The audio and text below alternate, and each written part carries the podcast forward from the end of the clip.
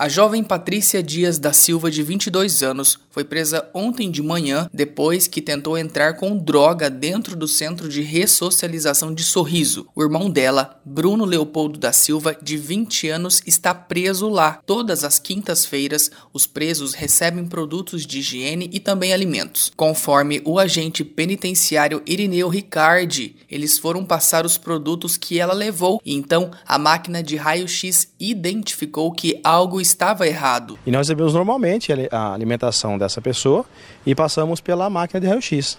A máquina de raio-x acusou que havia algo anormal dentro do, do pote de Nutella.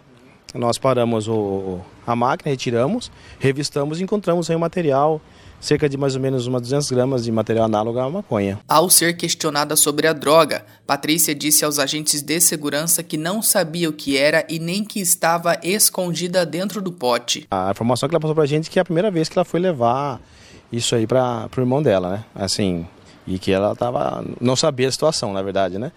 Então, mas é, foi isso, isso que aconteceu, ela é apenas irmã. Diz que não, diz que alguém passou, deixou com ela e aí ela foi para levar para o irmão dela. Ela foi levada para a delegacia da Polícia Civil, que tomou as providências necessárias.